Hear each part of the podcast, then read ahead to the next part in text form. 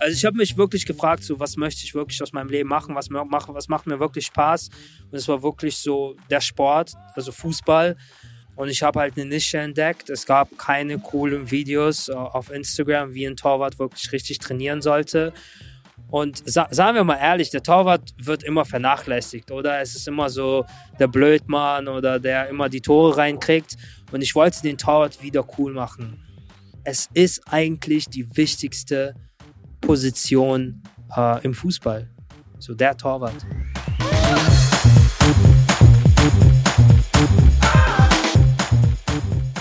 Ho, ho, ho, ho, ho. Ho, ho, ho. So. äh, ho, ho. Wie, wie machst du das? Ho. Mach nochmal. Ich kann das gar nicht so gut. Das ist ja der amerikanische Weihnachtsmann. Du bist der Weihnachtsolli. Mach nochmal. Ho, ho, ho. Ja, es klingt, es klingt ein bisschen, als wäre es dein Haustier. Aber ich kann es auch nicht besser. Ähm, es erinnert mich auch immer an diesen creepy Weihnachtsmann, der in den Malls rumsitzt, wo die Kinder dann auf den Schoß klettern, um ihre Fotos zu machen. Mhm. Machst du sowas? Hm, nee, aber das ist genau so, wie ich es mir vorstelle. Also pass auf, wenn ich mir vorstellen könnte, wie du mit deiner Frau und deinen Kindern Weihnachten verbringst, dann wird das so sein, dass ihr die letzten Tage kurz vor Weihnachten in New York so schön in, nach Downtown fährt dann ein bisschen Window-Shopping, ich stelle mir das so vor, ja, genau. dann, äh, dass ihr dann so Fotos macht von einem riesen Weihnachtsbaum da in Downtown. Und dann wirklich am 24., nee, am 25. morgens gibt's diese schön geschminkten Fotos, alle, mhm. alle im Pyjama gekleidet, Geschenke ausgepackt. Mit und dann wird Reindeers so drauf. so stellst du dir das vor. Ja, im Reindeer-Pyjama. Ich kann dir mal sagen, wie das wirklich abläuft. Wenn du in den Tagen vor Weihnachten äh, in die, wie soll man das sagen, in die Zone rund ums Rockefeller Center versuchst einzudringen in Manhattan, wirst du von Trilliarden Menschen aus Bochum, Duisburg, Nürnberg, Kassel, Paderborn zur Seite geschubst äh, oder aufgehalten, entweder weil sie mit ihren leeren Koffern, die sie extra mitgebracht haben, einkaufen oder weil sie mit ihren Handys sich selbst oder die Schaufenster filmen und deswegen stehen bleiben müssen. Deswegen gehe ich an Weihnachten auf gar keinen Fall mit meiner und mit meiner Familie schon dreimal nicht noch nicht mal in die Nähe vom, äh, vom Rockefeller Christmas Tree. Das Schönste an dem, an dem Baum ist, wenn er angeht. Da ist dann so eine kleine Feier, da ist auch noch keine Touristen da. Oder fast keine.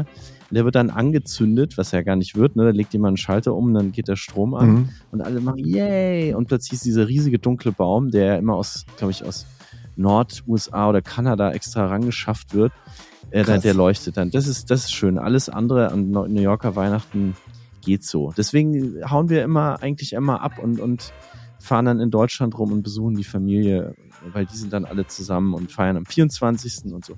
Aber Olli, ähm, ganz was ja. anderes. Erstmal, äh, das ist der letzte Podcast des Jahres und ich glaube, es ist mal Zeit, dir ein Ho, ho, ho, donk, donk, donk zu sagen, weil du pausenlos versuchst, äh, diesen Podcast weiterzutreiben, größer zu machen, ähm, besser zu machen und damit erfolgreich bist. Und diesen Podcast gäbe es gar nicht ohne dich und wird es auch in Zukunft nicht ohne dich geben. Deswegen danke, Olli. Ja, das ist ja erstmal, erstmal ganz wichtig, finde ich. Und danke auch an, an Catalina, die neu dazugekommen ist, und auch an Heiner, der immer schneidet, so dass wir uns besser anhören. Und dann das ganze Brand 1 Team, was uns supportet und so weiter. Das finde ich erstmal ganz wichtig zu sagen. Und das zweite, lieber Olli, ist, ja. dass du ja auch noch gesagt hast, als am, am Schluss von diesem Jahr, für den letzten Podcast, nehmen wir einen Schlussmann, einen, einen Tormann, einen Torwart. Das finde ich mhm. auch sehr cool. Mhm. Und du hast mir diesen Menschen, äh, äh, äh, ähm, den ich irgendwo auf einer, in der Doku gesehen habe, gesagt, auf jeden Fall treffen. Und dann ist er, ist er ja. zu mir nach Hause gekommen, der Michel. Und dann habe ich den einfach bei mir aufs Dach gesetzt. Und ich glaube, du hast ja das gerade alles angehört, ne? Ich fand es ganz witzig, aber bevor ich das ganz kurz sage, muss ich dir natürlich auch Danke sagen, weil ähm, ich kann dich jederzeit oh, anrufen. Ich kann jederzeit zu jeder Tag- und Nachtzeit mit dir ein Intro aufnehmen. Ich kann mit dir, ich, du bist super spontan beim Podcasten. Also vielen, vielen Dank und auch für deinen Einsatz. Also ohne dich gäbe es den Podcast auch nicht. Und es gibt dann noch jemanden, die, die Vivian, die uns, uns die ganzen Designs macht. Auch, auch, auch die. Ähm, die nerv ich auch immer. Ähm, aber zurück zum Podcast. Also, du hast den. Du bist der Olli du, du bist nicht der Weihnachts-Olli. Aber du machst es so gut, dass keiner dir jemals irgendwie ähm, böse ist, sondern alle sagen, ja, er hat ja recht. Er will halt einfach, dass es besser wird. Und Vivi ist ja deine Frau und, und Christina ist meine Frau. Und jetzt mal abgesehen, dass Vivi Hammer Designs baut, unsere Partnerinnen sind ja auch dafür verantwortlich, dass es den Podcast gibt. Jetzt ist ja schon wieder Mitternacht. Wir nehmen hier, bei mir ist es zwölf nach zwölf genau sogar gerade. Wir nehmen das Intro auf und ähm, ich kann es einfach nicht fassen, dass wir das, dass wir das immer wieder hinkriegen. Aber zurück zu äh, zurück zu Michael. Nennst du ihn Michel oder Michael? Weil er heißt doch eigentlich Michael. Ich weiß ich finde so Michel, Michel passt auch gut zu ihm. Okay. Michel, so Weihnachtsmichel. Weißt du, so ein Weihnachtstorwart haben wir uns geschenkt. Ich fand es extrem stabil, dass du den einfach bei dir auf die Dachterrasse oben drauf gesetzt hast. Den armen Kerl im November war ja bestimmt nicht. Obwohl, es, es, muss, es muss warm gewesen sein, weil du hast am Ende vom Podcast gesagt, ihr habt einen kleinen Sonnenbrand abbekommen oben auf dem Dach, ne? Wir waren bis beide ein bisschen röter als, als zu Beginn. Ja, der, weißt du, warum ich das gemacht habe? Ich wollte ihn beeindrucken. Weil ich habe seine Videos okay. gesehen, wie er sein Torwarttraining macht und da ist immer die Skyline zu sehen. Das sieht immer so hammercool aus. Und dann dachte ich, ich kann den jetzt nicht irgendwie in irgendeinem Kellerloch äh, nee. podcasten, sondern ich setze ihn jetzt bei uns aufs Dach. Da kann man nämlich so nach Manhattan, nach Midtown reingucken, ne, wo jetzt die ganzen Weihnachtstouristen waren. Und Aus da Bochum. kannst du, da kannst du dann, da, da kannst du dann schön ins, in die Ferne schweifen. Und das hat der Michael auch gemacht. Ich glaube, der fand das auch ganz gut. Und äh, das war das erste Mal, dass ich unseren Podcast ähm, draußen, also wirklich unter freiem Himmel aufgenommen habe. Ja, jetzt? Wir an, das, oder?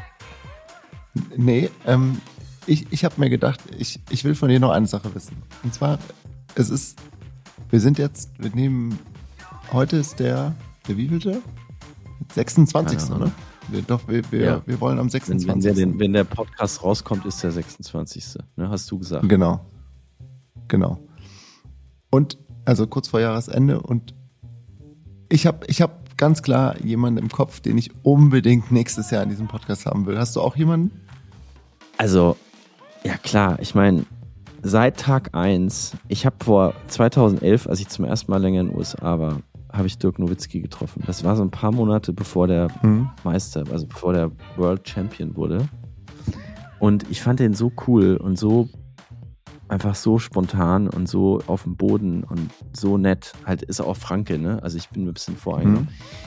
Das wäre das wär so cool. Ich würde so gerne wissen, was der jetzt macht. Der ist ja Nationalheld. Steht ja ein Denkmal von ihm äh, vor der Arena äh, in, in, in Dallas. Das ist ja, Hall of Fame, alles. Und ich habe ihn nur einmal kurz gesehen in New York, da hat er so einen kleinen Auftritt und da hat er gesagt, er kann nicht mehr richtig laufen. Er kann noch nicht mal mehr mit seinen Kindern so, weißt du, so, was wir so hinter denen herjagen hm. und hm. irgendwie Fangen spielen.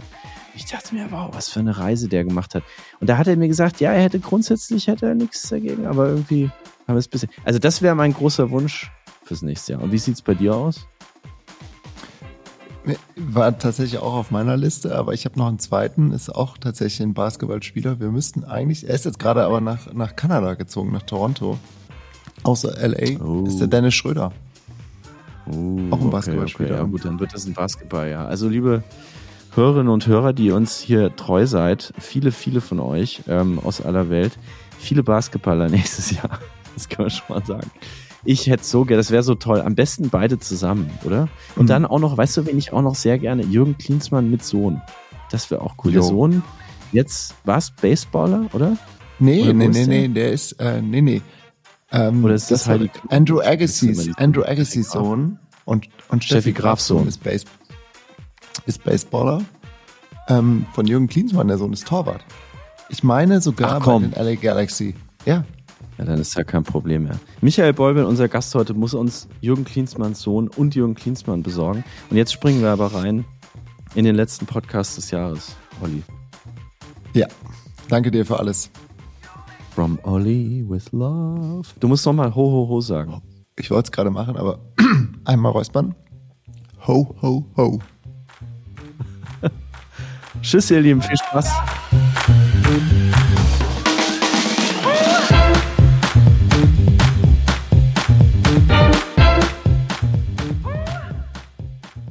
Michael Bolvin, herzlich willkommen bei Wunderbar Together. Vielen Dank, ich freue mich. Michael, wie geht's dir? Mir geht's sehr gut. Ich habe die ganze Aussicht auf Manhattan, es strahlt die Sonne. Besser kann es mir nicht gehen. Das ist der erste Wunderbar Together Podcast, den wir draußen aufnehmen. Das ist ein Experiment. Wir sitzen bei uns äh, auf dem Dach auf der Upper West Side und gucken in die Skyline nach Midtown. Da stehen jetzt viele neue Glasnadeln. Du hast mich gerade gefragt, Billionaires Row, die 57. Straße. Da sind in den letzten Jahren riesige Hochhäuser hochgeschossen, wirklich in den Himmel. Und wir sind hier erstens, weil das Podcast-Studio belegt ist, aber zweitens auch, weil ich dachte, Michael in die Skyline zu setzen, das passt irgendwie. Ich finde es cool. Also ich muss auch ganz ehrlich sagen, die Gebäuden habe ich gar nicht gesehen, als ich 2018 nach New York gezogen bin. So ein paar waren wirklich nicht da. Die sind, ja, sehr viele davon sind neu und die, die Apartments in den ganz oben drin, wo man dann wirklich schon im Himmel schwebt und auf die Stadt runter guckt, weil niemand anderes ist so hoch wie man selbst. Die kosten schon so 20, 30, 40, glaube ich, bis drauf zu 90 Millionen Dollar. Hast du da Lust drauf, oder? ja, muss ich mal mit meinen Eltern drüber reden. Vielleicht. Haben deine Eltern noch Zugriff auf dein Konto? Nein, aber ich muss sagen, da ist ja jetzt, also mein Business ist ein Familienbusiness. Mhm. Wir treffen schon sehr viele Entscheidungen äh, zusammen. Ja, deswegen spielt auch meine Mutter zum Beispiel eine große Rolle auch in meinem Leben. Deine Mutter Elena. Genau. Shoutout an Elena. Über die sprechen Jawohl. wir nachher noch. Jawohl. Wie würdest du denn eigentlich, wenn du jemanden hier abends in der Bar triffst in Manhattan und er sagt so, what do you do? Was antwortest du? Ja, ich sage einfach, ich bin YouTuber. Ich bin YouTuber äh, und auch vielleicht ein, ja schon ein Unternehmer, würde ich schon sagen. Ja. Ein Unternehmer, wenn er dann sagt, okay, so what kind of business? ja, ich mache E-Commerce. Also das ist halt so mein Ding. Ich liebe Produkte zu entwickeln und die dann zu vermarkten. Okay. Und wo kommst du jetzt gerade her? Du bist ja, du hast bei uns unten äh, an der Tür gewartet ganz brav, bis ich dich abgeholt habe. Wir sind ja hier ganz hochgeklettert in unserem kleinen Brownstone bis aufs Dach. Wo, wo kommst du jetzt gerade her mit deinem Rucksack und deiner Daunenjacke? Aus der Subway. Aber ich wohne zurzeit bei Freunden in Brooklyn, also Brooklyn Heights. Auch eine sehr schöne Gegend. Und der Grund dafür ist einfach, weil ähm, der Fußballplatz nicht so weit entfernt ist. Welcher Fußballplatz ist das? Uh, der Pier 5. Ich okay. nenne das immer das Zuhause von Modern Goalkeeping. Modern Goalkeeping, so heißt dein YouTube-Channel oder alle deine Channels eigentlich, genau. at Modern Goalkeeping. Und warum ist das dein Zuhause, Pier 5? Ja, weil ich dort mit äh, Social Media angefangen habe und es wirklich zu meinem Zuhause gemacht habe. Ich habe gefühlt dort gewohnt. also ich hatte äh, wirklich mal vor, dort zu übernachten. Ähm, ja, weil in dieser Zeit ich schon sehr viele Videos dort gemacht habe und ja, das ist so ein Oh, ich würde sagen, so ein Zeichen von mir dort. Nimm uns mal mit aufs Pier 5, auf diesen Fußballplatz. Wie, wie sieht's da aus? Also du kommst da hin und das ist wie, wie so Times Square für Fußballspieler. Also du hast wirklich den geilsten Ausblick. So du guckst auf uh, Lower Manhattan, du siehst die ganzen Wolkenkratzer und du denkst, du bist wirklich im Film. Also so eine Aussicht hatte ich wirklich noch nie gesehen. Wow. Kann man auch auf deinen äh, diversen Channels sehen, immer wieder die Skyline im Hintergrund. Das ist das Schöne an Brooklyn Heights, an dieser Promenade. Jetzt, die war komplett zerstört vor zehn Jahren vom Hurricane Sandy und dann hat man auf diese Piers, die früher für Schiffe genutzt wurden und für, für, für Hafenanlagen, plötzlich äh, ja Plätze für Menschen gebaut. Sportplätze, Ausflugsterrassen, ähm, Spielplätze und einer davon ist dein, dein Zuhause geworden. Ja, ah, da weißt du schon mehr als ich. Also als ich da ankam, war der Platz schon da. Kannst du dich noch erinnern, das erste Mal? Ja, es war wirklich so ein Wow-Effekt. Ja, ich war platt. Also sowas mal ja erlebt zu haben, ist, ist schon einzigartig. Und ja, es ist immer wieder ein geiles Gefühl, dort wieder zurückzukommen. Mhm. Wo, wo fühlst du dich denn zu Hause aktuell? Das ist eine gute Frage. Also ich wohne jetzt zurzeit in Zürich, in der Schweiz. Ich würde schon sagen, dass dort mein Zuhause ist. Meine Eltern wohnen auch dort, äh, mein Business ist auch dort angemeldet. Aber ich verbringe halt nicht so viel Zeit zu Hause. Ich bin meistens immer unterwegs. Und wie oft im Jahr bist du hier? Ich versuche schon zweimal im Jahr hier hinzukommen weil es schon eine gute Möglichkeit, um die Produkte halt hier zu vermarkten. Mhm. Also, also, du nutzt, wie so viele Menschen in New York, die was verkaufen oder die auch kreativ sind, Künstler sind, du nutzt die Stadt eigentlich als Bühne, als Fototapete, als Videotapete. Ja, ja. ja Und die genau Leute das. finden das viel cooler, als wenn du jetzt in Zürich irgendwo vor der Ja, das Straßenbahn auf jeden Fall. kickst. Also, ich meine, New York kennt man ja so aus Filmen. Und ja, ich versuche einfach so eine Story zu erzählen, dass wirklich, dass jeder aus dieser Schaft es vielleicht mal schaffen kann, sei es äh, im Profisport oder auch, ja, wie ich als YouTuber. Das ist cool. Mir hat mal ein äh, Rapper gesagt, weißt du, wenn ich hier in New York irgendwie auf der Straße rappe, Aha. das interessiert eigentlich niemanden oder selbst in der U-Bahn. Eigentlich schaut da keiner hin. Aber wenn ich das filme und dann poste, dann schauen da ganz viele hin. Ja, ja, genau das ist bei mir auch passiert. So früher, als ich noch in Deutschland gelebt habe, ja, ich habe mich irgendwie äh, gesucht. Also ich habe mich wirklich dort nicht gesehen. Deswegen, als ich halt hier hinkam für ein äh, Fußballstipendium und dann angefangen habe, Videos ins Netz zu stellen, auf einmal, ja, die Leute haben darauf reagiert und es war sehr positiv. Wow. Wie alt bist du? Ich bin jetzt 28. 28, cooles Alter. Kann ich mich noch so ein bisschen erinnern. Schon eine Weile her bei mir. Ähm, geh, lass uns mal zurückgehen in den, in den kleinen ähm, Michael Bolvin. Nehmen uns mal zurück. Wie, wie sah das aus da, wo du aufgewachsen bist, da wo du Kind warst? Nimm uns mal in eine typische Szene aus deiner Kindheit mit. Also ich muss sagen, ich bin in Russland geboren. Mit Mhm. neun Jahren bin ich dann mit meiner Mutter nach Deutschland gezogen. Und als kleiner Junge, man wollte halt immer Profi werden, oder? Man hat Oliver Kahn oder jetzt Manuel Neuer im Fernsehen gesehen und gesagt, ja, also ich will werden wie er. Und ja, für mich gab es halt nur Fußball Wo hast du das geguckt? im Fernsehen. Im russischen Fernsehen dann? Nee, nee, also ich meine schon, als ich wirklich nach Deutschland gezogen bin, da wusste ich schon, okay, ich möchte Profi werden. So in Russland habe ich wirklich gekickt, weil es mir Spaß gemacht hat. Aber als ich nach Deutschland gekommen bin, ich wollte wirklich Profifußballer werden. Und wie sah das aus, dein, zuerst mal dein Zuhause in Russland? Wie kann man sich das vorstellen? Wenn für jemanden, der noch nie da war? Boah, gute Frage. Ja, wie kann man sich das vorstellen? Es, also ich würde sagen, es ist keine kleine, kleine Stadt. Es war schon so eine mittelgroße Stadt mit halber Million Einwohner. Ja, kalte Winter, heiße Sommer. Meine Mutter hat auch sehr viel gearbeitet. Äh, Meine Mutter ist selber Unternehmerin schon immer gewesen, hatte ihren eigenen Friseursalon. Ich ging halt zur Schule, habe auch ja in sehr vielen Sachen auch mitgemacht, wie Leichtathletik, Kunst, Malen, Tanzen. So, das war sehr wichtig für meine Eltern. Deswegen hab, haben die mich in solche Sachen immer angemeldet. Und das war so mein, mein Leben dort bis neun Jahre. Wow. Und wie heißt die Stadt? Cheboksari. Cheboksari. Genau, es ist ungefähr 600 Kilometer von Moskau entfernt. Und deine Mutter, hast du gesagt, hat Friseursalons. Genau, meine Dort. Mutter hat einen fri großen Friseursalon gehabt und alles selbstständig aufgebaut. Und dein Dad? Äh, mein Vater, meine Eltern haben sich geschieden, als ich noch jung war. Deswegen habe ich nicht so oft was von meinem Vater mitbekommen. Also er war schon da, aber der Kontakt war halt nicht immer da. So. Okay, du hast ja schon anfangs über deine Mom gesprochen, dass ihr so ganz eng seid und dass du vielleicht auch so dieses unternehmerische Kann sein. so ein bisschen von ihr hast. Super cool. Und warum seid ihr dann da weggegangen aus der Stadt? Ich glaube, weil meine Mutter ein besseres Leben haben wollte für, für mich, aber auch für sich selbst. Ich bin der Meinung, in Russland gibt es wirklich kaum Entwicklung. Es ist sehr schwer, aus sich was zu machen.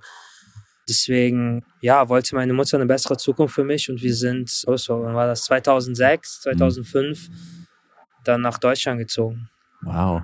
Und hast du irgendwie vorher Deutsch gelernt oder wie lief das Nee, ab? ich, kann, ich kannte gar kein Deutsch. Also, aber als Kind lernt man das schnell. So, ich habe wirklich ganz schnell Deutsch äh, gelernt.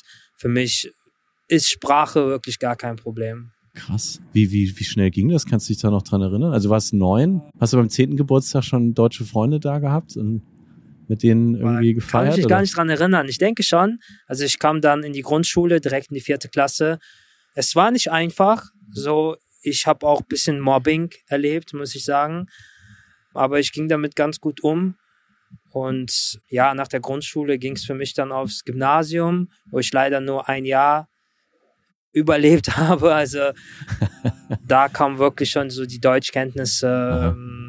Ja, ich konnte, also ich konnte mich wirklich auf dem Gymnasium nicht beweisen, deswegen ging es Ja. für mich auf die Realschule. Da ging es mir halt besser und dort habe ich auch meinen Realschulabschluss auch gemacht. Ich habe jetzt, ich habe gelacht, weil du selber gegrinst hast, dass du gesagt hast, überlebt, nicht überlebt. Ja, es war schon schwer. Also ich kann mich noch dran erinnern, so es war wirklich schwer. Also die Lehrer wollten von allen schon sehr viel. So auf dem Gymnasium war das Level Mhm. viel, viel höher als auf einer Realschule. Und wo in Deutschland?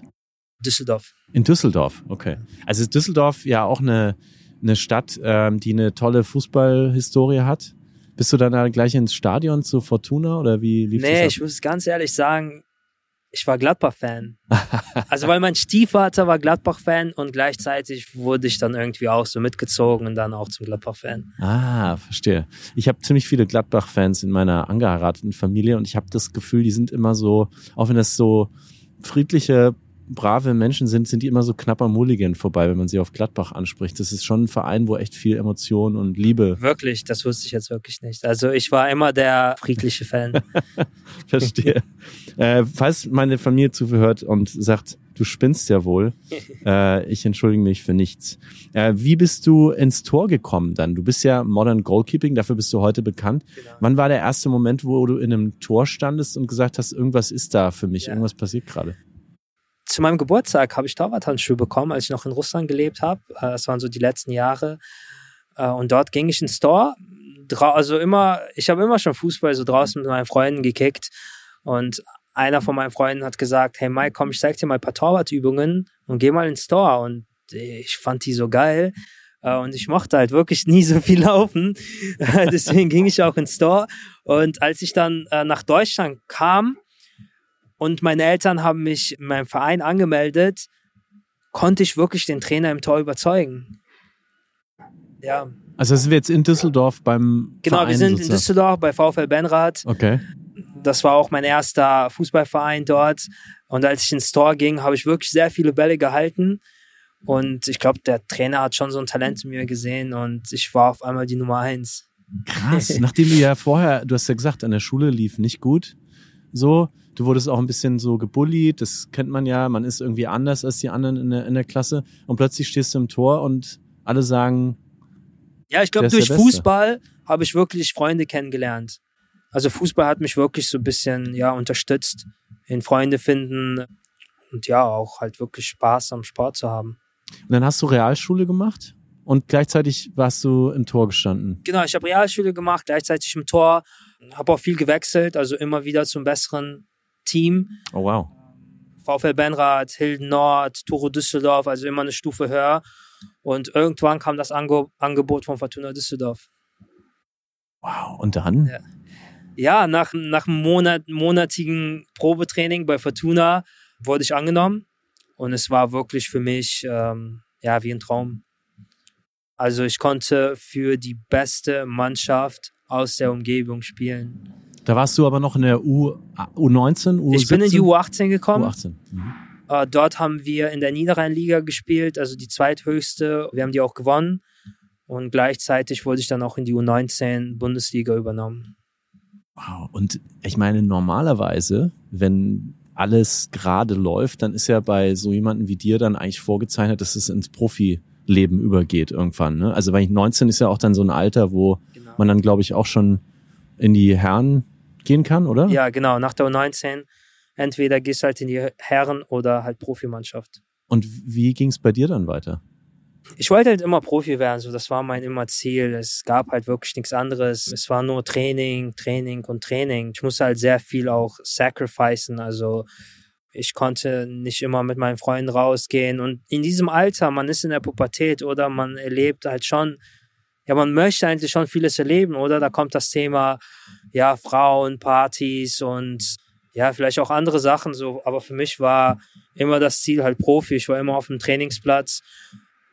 Und gleichzeitig musste ich natürlich auch gut in der Schule sein. Aber wo es in der U19 dann für mich nicht weiterging, zerplatzte für mich schon der Traum. Aber irgendwie für jeden U19-Spieler ist das schon so klar. Ähm, es schaffen wirklich nur neun, also es schaffen wirklich nur ein Prozent in, den- in das Profigeschäft. Das ist wirklich sehr hart. Ähm, aber ich habe halt wirklich nie aufgegeben. Oh wow, okay. Also Genau. wann war denn der Moment, wo du, wo dir jemand gesagt hat oder wo dir klar war, das klappt nicht? Es war am Ende der U19-Saison, weil es muss jetzt wirklich getroffen werden. Gehst du in die U23 oder unterschreibst du halt einen Profivertrag? Die meisten, die einen Profivertrag unterschreiben, die wissen es schon so. Die haben mehrmals bei den Profis trainiert und die Gespräche laufen ja jeden Tag. Und da ich leider nicht so viel Einsatzzeit äh, bekommen habe, ja, musste ich dann halt eine andere Lösung suchen. Ich habe dann zwei Jahre bei Turo Düsseldorf gekickt. Das ist so die zweithöchste Mannschaft äh, in Düsseldorf in der Oberliga. Das ist die fünfthöchste Liga in Deutschland. Dort auch ein paar Spiele gemacht, aber war eigentlich nie so wirklich zufrieden. Hab gesagt, okay, ich fühle mich jetzt hier wohl, das möchte ich wirklich machen.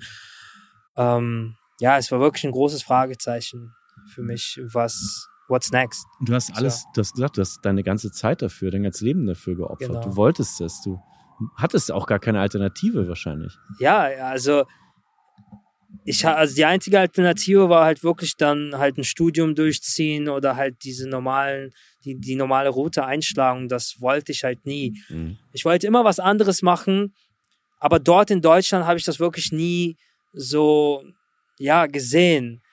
Ähm, ich muss sagen, äh, ja, so die Mentalität auch hat mir halt nicht so wirklich gepasst. Wie so, würdest du die beschreiben? Ja, so, so einseitig, oder? Also, es war nicht einfach für mich, muss ich sagen. Einseitig im Sinne von. Einseitig so, mach deine Schule fertig, geh studieren, finde einen Job und ja, halt sowas. Mäßig. Sei normal. Genau, sei normal. Ich wollte halt nie normal sein. ja, aber dort in Deutschland habe ich das wirklich auch ehrlich gesagt nie so richtig verstanden. So, es hat nie so einen Klick in mir gemacht. Wir haben vor ein paar Monaten äh, Ute Lempe interviewt, das ist eine berühmte Sängerin, die ist jetzt gerade 60 geworden und die wohnt, das sehen wir sogar von hier, die wohnt auf dem äh, ganz oben in diesem braunen Haus, was hier ein bisschen südlich von uns ist, hat so acht, neun Stockwerke und da haben wir das Interview mit ihr gemacht und den Podcast und dann hat sie gesagt, normal? Wer will denn schon normal sein? genau. Und das ist irgendwie auch das, was sie hier hingeführt hat. Und so ist das bei dir auch. Dich hat das nicht normal sein wollen, hat dich eigentlich aus Deutschland rauskatapultiert. Kann man das so sagen? Ja, vollkommen recht. Ähm, und ich hatte immer so Zeichen in meinem Leben. Zum Beispiel, ich trug irgendwie immer so ein Brooklyn-Hoodie.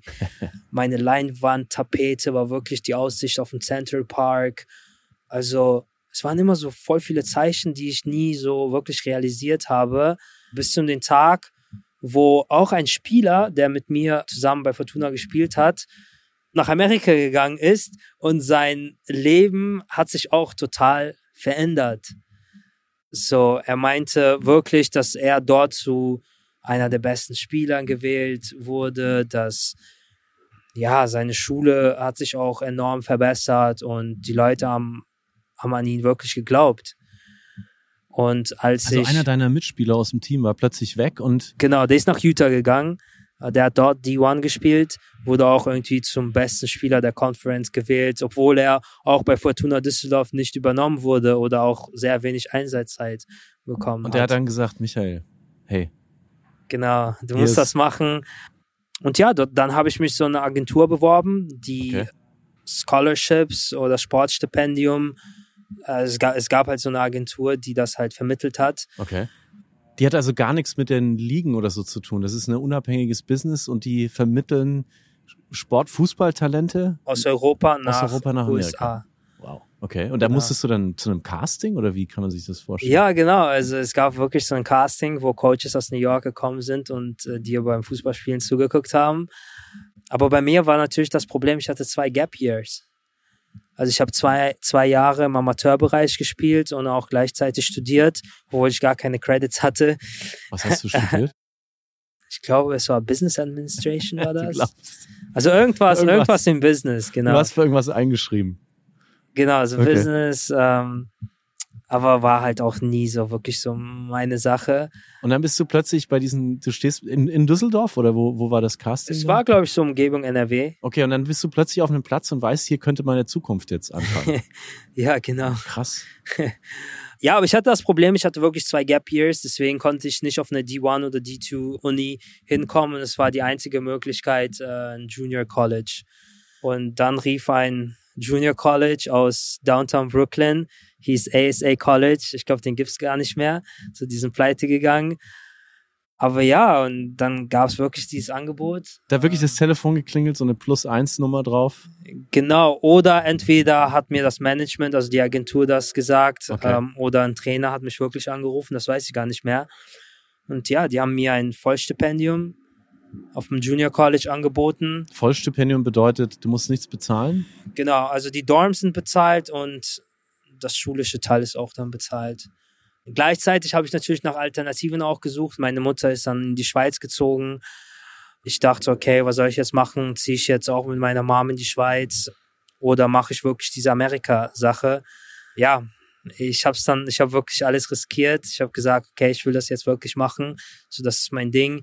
Wir haben ja das letzte Geld so von, von meinem Sparbuch auch ähm, gesucht, die Tickets gekauft und dann ging es wirklich für mich los nach USA. Und dann kamst du hier mit, mit was an? Mit einem Koffer oder einem Genau, ich kam so mit einem Koffer an. Der Trainer hat mich vom Flughafen, vom JFK abgeholt. Es war drei Uhr nachts. Ich kam in die Dorms. Es war aber alles andere von The American Dream. In, inwiefern? Ja, ich komme in die Dorms. Es war vier Uhr nachts. Der Trainer hat mir den Weg zu meinem Zimmer gezeigt. Ich komme im Zimmer rein. Ich sehe drei Doppelbetten im Zimmer. Die Jungs sind am Schlafen. Ich krieg eine Matratze ohne Bettbezug, ohne Decke, ohne Kissen. Er sagt nochmal, Mike, vergiss nicht, um 8 Uhr morgens ist Training. wow. Und ich stehe da so da. Ich so, okay, wo bin ich jetzt gelandet? So, es war für mich ein Schock. Moment. Stell dir vor, du kommst aus Deutschland, wo alles sauber ist. Du hast eine sehr gute Umgebung und du bist mitten in Brooklyn mit fünf anderen Leuten in deinem Zimmer und der Trainer sagt, okay, sei jetzt fit für das morgige Training. In drei Stunden geht's los. Genau, so in ein paar Stunden geht's los. Ja, und dann schlief ich halt wirklich auf einer Matratze, ohne Bettbezug, ohne irgendwelche Decken, Kissen. Und morgen stand ich dann um 7.45 Uhr vom Platz, alleine, weil in Deutschland ist man ja irgendwie ja, man kennt das, dass man 15 Minuten früher da ankommt. Ich stand da 15 Minuten früher vom Training. Es war kein Mensch dort. Ich rief den Trainer, der so, Mike, was machst du so früh da? Ich so, wie, Coach, wir haben doch Training. der Platz war direkt neben dem Dorm, oder? Genau, das Coole ist, war wirklich, dass der Platz 15 Minuten mhm. Fußweg von den Dorms entfernt, entfernt Und dann standest du da in Fußballschuhen voller Montur? Genau, also erstmal natürlich baff von der Kulisse, aber es war kein Mensch da. Und so um 8.05 Uhr kamen die ersten angetrödelt. du warst heute auch, kann man auch sagen, zum Podcast auch eine Viertelstunde vorher da. Ähm, ja, das war aber wirklich. Du bist nach wie vor ein pünktlicher Mensch. Nee, eigentlich nicht. Das, das war wirklich Oder hast du das, ähm, dir, nicht erwartet. Das, das war nicht das geplant. Okay. Das war nicht geplant. Normalerweise bin ich 15 Minuten zu spät. Und wie, wie ist es dir dann ergangen? Du warst dann also Teil von einer völlig neuen Gruppe Menschen, die du noch nie zuvor getroffen hast. Du musstest wieder eine neue Sprache ja auch irgendwie rein. Ja. Aus dem Deutschen ins Englische. Also hat ja keiner mehr deine Sprache gesprochen, nehme ich an. Klar, also am Anfang war die Sprache ja etwas schwer. Man hat natürlich Englisch in der Schule, aber das war nicht das Gleiche, wenn man halt wirklich mit mit, mit den Leuten kommunizieren ähm, jetzt müsste. Aber ich muss sagen, wie gesagt, ich bin eigentlich ganz gut so mit Sprachen und äh, in ein paar Monaten. Es ist ja auch Fußballsprache, kommt ja auch noch dazu auf dem Platz. Genau, also im Fußball gibt es ja nur eine Sprache, oder? ja, es war cool. Ich muss sagen, obwohl, ja, das Niveau war jetzt nicht so stark, muss ich sagen, wie im Vergleich äh, zu Deutschland. Und, aber deswegen wurde ich irgendwie ja, direkt zum Team-Captain. Ich war einer der besten Spieler. Wir haben auch sehr viele Spiele gewonnen. Ich würde jetzt nicht sagen, dank wegen mir, aber wir hatten halt wirklich ein sehr gutes Team. Die meisten ja, Spieler kamen auch wirklich von sehr schlechten Verhältnissen. Viele kamen aus Ghana, Venezuela, Brasilien. Äh, für die war das wirklich so ein, ja, auch ein Traum, hier nach Amerika zu kommen. Wow, und dann war ja euer, oder das gemeinsame Ziel von so einer von so einem Team, das ja den ganzen Tag, ganze Nacht immer zusammen ist, ist ja, dass man das irgendwie, dass es irgendwie alle schaffen oder dass irgendwie alle in die Major League Soccer mal kommen oder wo, wo Nein, das wo wolltet ihr denn dahin als Ja, Team? natürlich jeder wollte irgendwie ein Profi werden, aber ja, die Träume gehen hier auch ganz schnell wieder zu Ende. Ich würde sagen, die Stadt ist wirklich nicht für jeden. Also, man muss hier wirklich ein Kämpfer sein und viele ja, der International Student, die auch bei mir im Team gespielt haben, sind auch nach ein paar Wochen, sogar Monaten, äh, dann wieder zurück nach Hause gefahren, weil die es wirklich mit dem Druck nicht ausgehalten haben. Also es war wirklich ein, ja, ein Gegenteil von Europa. Was heißt Druck? Wie wurdet ihr da geschleift oder, oder unter Druck gesetzt? Ja, für viele war es auch wirklich so eine Überraschung. Also zu mir, also bei mir war das auch so, der, dass der Coach meinte, okay, du kriegst ein Vollstipendium, aber im Endeffekt war es ja kein Vollstipendium, so du musstest auf einmal Geld zahlen. Genau. Ähm, aber da halt der Coach mich halt wirklich so als Lieb, also ich war wirklich so ein Liebling von ihm, dass ich am Ende doch nichts zahlen musste. Und das Coole war, der Präsident der Schule war ein russischsprachiger, ich sag mal, Mafia-Boss. Also der hat sich wirklich so wie ein Mafia-Boss äh, an, angeführt. Also, Mike, come here. I have something for you. Und ich so, okay, ich hoffe, mir passiert gleich nichts. Also es war wirklich so, ähm, war aber ein cooler Typ gleich. Also am Anfang mo mochten wir uns nicht, aber am Ende wurden wir so zu, zu Freunden. Krass. Ich, ich stelle mir gerade so einen Typ vor, Anzug, Goldkette, so ungefähr. großes Auto. Ja, so ungefähr. Der fuhr Haare wirklich nach so. hinten gegelt. Genau, der, genau der, so ein, ja, wie, so- Mafia-Boss, wirklich, wie du so in den Film gesehen hast, aber so, so russischsprachig. Aber hast du mit dem dann auch Russisch sprechen? Genau, und die, können, das, oder? das Coole war, die meisten Angestellten der Schule waren auch russischsprachig. Also die meisten Ah. kamen aus Russland, Ukraine, äh, Usbekistan, Tadschikistan, halt aus der Gegend. Und ich konnte mir direkt halt sehr viele Freunde. Wahnsinn, die ganze Welt in einem Haus, wie es in New York so ist. Ja, genau. Und du hast gesagt, viele haben das nicht ausgehalten. Da war, das war denen Ja. zu krass irgendwie. Ja, ja, viele haben es nicht ausgehalten. Äh, die haben wirklich was ganz anderes erwartet. Also ich auch. Also ich habe auch was ganz anderes erwartet. Äh, man, man, man schläft wirklich mit sechs anderen Leuten in meinem Zimmer. Die meisten kommen aus schlechten Verhältnissen. Ich kann dir auch gerne ein Beispiel sagen. So um, manchmal um vier Uhr nachts haben die ganz laut Musik gespielt. So ich konnte nicht schlafen. Ich hatte um acht Uhr morgens Training. Und was sagst du denn? Ja.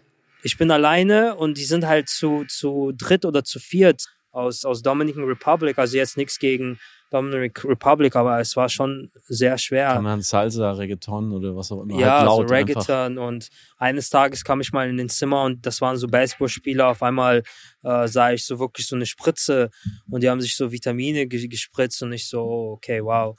Aber in den Sportarten haben die mir erzählt, sei es eigentlich ganz normal. Du warst ja auch komplett alleine in New York. Das kommt ja auch noch dazu. Also klar hast du dein College und so, aber ist ja nicht so, dass du jetzt hier irgendwie Familie oder, oder Freunde hattest, die auf dich Ja. gewartet haben. Ja, ich war wirklich alleine, so Und du bist ja irgendwie gerade mal irgendwie dann, wie alt warst du da? Ich war 20? 21. 21. Ich war 21, als ich nach New York gekommen bin. Mhm. Aber gleichzeitig musste mir neue Freunde suchen. Ich habe ein neues Leben angefangen. Schulisch lief es eigentlich gar nicht mal so schlecht. Mhm. Und ja, ich war auf mich selbst gestellt. Ich war alleine, aber auch nicht alleine, weil im Endeffekt sind, wohnen hier über 20 Millionen Menschen, äh, mit denen ich hier bin. Und nach, nach einem Jahr New York hat es wirklich bei mir Klick gemacht. Okay. So, es war wirklich der richtige Zeitpunkt, wo ich mir wirklich die Frage stellen musste, so, was mache ich aus meinem Leben? Wo will der Mike wirklich hin? Und ja, ganz lustig, ich war halt auch immer so ein Fan von den ganzen Vloggern hier aus Amerika, Logan Paul, Jake Paul, Tim Tan, House. Und ja, die lebten ein schönes Leben, so teure Autos, coole, coole Gegenstände, Traumvillen. Ja, und ich wollte das Gleiche haben. So, ne? Was wolltest du haben? ich wollte den, also das gleiche Lifestyle haben, so wie die. Ich meine, wenn die das schaffen können, wieso ich nicht? So, woran bin ich wirklich gut? So, was ist meine Passion? Das habe ich mir wirklich jede Nacht gefragt, als ich in meinem Bett lag und ja, von einem besseren Leben träumte. Weil ich habe wirklich gesehen, wie, wie die alle anderen ja, da leben, so die machen wirklich nichts draus. Die haben wirklich so eine krasse Möglichkeit, in New York zu sein. Was machst du draus? Und ja, und ich habe meine ersten Trainingsvideos dann auf Instagram hochgeladen und die haben sehr viel Aufmerksamkeit bekommen. Gleich die ersten Videos. Genau. Also ich habe mich wirklich gefragt, so was möchte ich wirklich aus meinem Leben machen, was, machen, was macht mir wirklich Spaß. Und es war wirklich so der Sport, also Fußball. Und ich habe halt eine Nische entdeckt. Es gab keine coolen Videos äh, auf Instagram, wie ein Torwart wirklich richtig trainieren sollte. Und sa sagen wir mal ehrlich, der Torwart wird immer vernachlässigt, oder? Es ist immer so der Blödmann oder der immer die Tore reinkriegt. Und ich wollte den Torwart wieder cool machen. Es ist eigentlich die wichtigste Position äh, im Fußball. So der Torwart. Warum?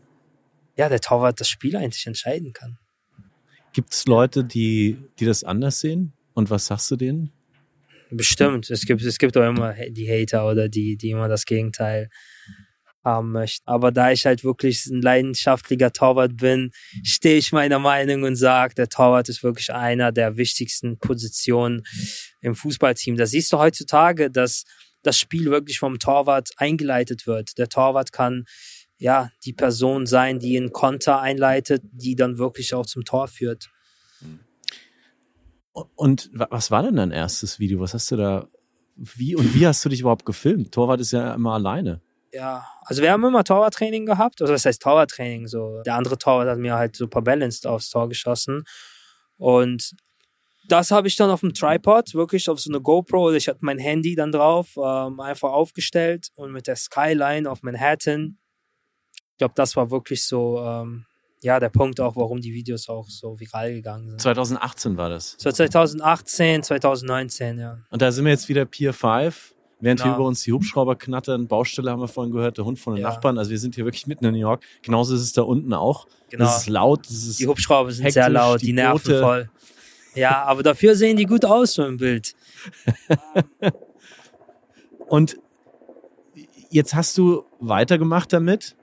Wann hast du gecheckt, das könnte tatsächlich mein, mein Leben, mein Job sein. Ich muss ganz ehrlich sagen, am Anfang hat es mir halt sehr viel Spaß gemacht. Mhm. So, ich liebte die Reaktion der Menschen, ich liebte die Kinder zu inspirieren, zu motivieren, um einfach auch so, ja, den modernen Torwart zu zeigen, den ich in Deutschland gelernt habe. So, ich hatte die deutsche Grundausbildung äh, im Torwartbereich und das wollte ich auch ja, den Leuten auch zeigen, weil das Gute an Social Media ist, du kannst wirklich jeden aus der ganzen Welt erreichen. Und deswegen, ja, wurde halt Instagram oder Social Media zu einer meiner besten Freunde. Ich hatte als Kind auch die Torwart-Handschuhe. Bei mir war es Andi Köpke. Ich bin ein bisschen älter als du. Der kommt auch aus Nürnberg, so wie ich. Ähm, mit schön mit Unterschrift drauf. Ich war auch immer Torwart. Ich war dann ah, das Torwart wusste in der ich gar nicht, dass du Torwart warst. ja. Okay. Was, was, was mir immer total viel Spaß gemacht hat, war, dass man, wenn man gute Reaktionsgeschwindigkeit hat und nicht so Angst vor, auf Leute zuzurennen, dass man dann schon sehr viel erreichen kann. In der Schulmannschaft, wovon ich aber überhaupt keine Ahnung habe. Das sind die Grundlagen. Ja. Ist Modern Goalkeeping. Was meinst du damit, diese moderne deutsche Torwartausbildung? Wie würdest du jemanden wie mir beschreiben, der das irgendwie cool findet, aber keine Ahnung hat, was du damit meinst? Also der moderne Torwart aufs Deutsche übersetzt ist der mitspielende Torwart. Mhm wie früher, es gab ja immer so letzter Mann in der Kette, oder? Sowas gibt's halt nicht mehr. So der Torwart ist halt der letzte Mann. Der Torwart ist halt der, die Bälle abfängt. Der Torwart ist der, der äh, die Spielsituation einleitet und der auch das ganze Spiel auch liest. Weil du als Torwart hast ja den ganzen Spielfeld äh, im Auge und kannst auch äh, am, am besten das analysieren und das gleiche den deinen Vorderleuten ähm, ja, zeigen oder halt schreien, was, was die ja zu tun haben. Verstehe. Also der mitspielende Torwart und nicht mehr der letzte Mann, das ist das, was du jetzt der Welt beibringst oder beigebracht hast die letzten Jahre. Genau. Und äh, auf welche Videos jetzt in den letzten fünf Jahren hast du denn so die krassesten Reaktionen gekriegt? Kannst du da ein, zwei um, ähm, Ich würde sagen, das sind schon so die Side-Volleys, die Hüftdrehstoße, also wo der Torwart äh, dann mit einem ja, Abstoß ja, so eine Spielsituation auch einleitet, dass der Ball halt wirklich sehr flach kommt, dass der Mitspieler den Ball auch sehr gut verarbeiten kann. Äh, kennst das ja früher, diese Bogenlampen, das gibt's halt heutzutage nicht. Du musst halt wirklich das Spiel sehr schnell einleiten können und mit den Hüftdrehstoßen kannst du das halt am besten. Hüftdrehstoß? Hüftdrehstoß, genau. Auf Englisch Side Volley. Ah, das ist also der Ball, den man in der Hand hält, kurz in die Luft und dann ab dafür Volley raus. Genau, genau. Den trifft man halt wirklich so auf eine halb hohen Position, so mit dem Fuß. Äh, ist halt sehr schwer zu erklären. So die Leute, glaube ich, können das gerne auf meinem Instagram-Channel at Modern Goalkeeping abchecken. nice plug. ähm, wann war denn der Zeitpunkt, wo du dann gesagt hast, von Passion gehe ich jetzt zu Business? Du hast dich ja am Anfang vorgestellt als Unternehmer, E-Commerce und so. Da gab es ja noch eine Zwischenstufe. Also klar, natürlich. Wie hast du das ähm, gemacht? Ja, wie gesagt, ich lebte in Brooklyn. Meine Eltern haben mich jetzt immer und immer weniger unterstützt. Oder die haben gesagt, also meine, meine Mutter hat wirklich gesagt, hey Mike, du bist jetzt 21, äh, sieh mal zu, dass du dein eigenes Geld verdienst. So, es gibt nicht mehr ja, äh, Hausmama, so, du musst jetzt dein eigenes Ding durchziehen.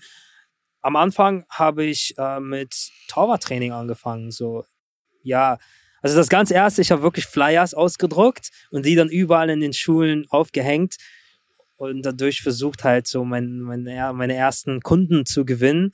Für Torwarttraining jetzt. Genau, für Torwarttraining. Also ich trainiere I Train Goalies. Genau, Call genau. this number und dann so ein Yeah, Abreißzettel genau, unten dran mit deiner genau. Handynummer. Genau so. Genau so. Also, das habe ich dann gemacht. Es hat sich wirklich nur einer gemeldet. also ganz, ganz schlechtes Marketing, muss ich sagen. Ja, aber du hast es versucht. Wer war das denn? Es war, es war ein Junge so aus, aus Brooklyn. So dein einziger Schüler dann. Genau, so. also mein einziger Schüler und mein Hook war, dass ich gesagt habe, das erste Training ist for free. cool. Ja. Ich, ich, es gibt hier in den Stores gibt's, ähm, gibt's den berühmten Gitarrenlehrer, der überall in der Stadt hängt, auch in der U-Bahn und so. Das kann ja auch funktionieren hier. Du hast gesagt, hier sind 8 Millionen oder 20 Millionen, je nachdem, wie man den Großraum New York definiert. Wie sind das denn? Es gibt schon eine große Customer Base. Naja, also im Stadtgebiet, Okay. sozusagen was, was man als Stadtgebiet New York bezeichnet, sind es, glaube ich, ungefähr acht. Aber wenn du Acht. dann den Großraum dazu nimmst, dann kommt man schon so Ah, in die okay. Richtung doppel, doppel äh, Knapp zweistellig, vorbei. 20. Das, das stimmt schon. Also die Leute, das sind, ist enorm. Das Lustige aber dann bei dir, die zu erreichen, die hier vor Ort sind mit Abreißzettel, ist ja eine total coole Idee. Hätte ja auch klappen können. Hat aber nicht geklappt. Leider nicht geklappt. Was hast du dann gemacht? Dann habe ich Social Media ins Spiel gebracht. Ich habe angefangen, auf meinen Stories zu posten, dass, ähm, ja, wenn die Leute halt Bock haben, können die halt gerne mit mir trainieren oder ich, ich trainiere die. Und so habe ich halt meine, ja, Kundschaft so gefunden. Das heißt, du hast dann wirklich Leute trainiert, du hast sie nur anders gefunden. Genau, so habe ich halt eigentlich mein erstes Taschengeld gemacht.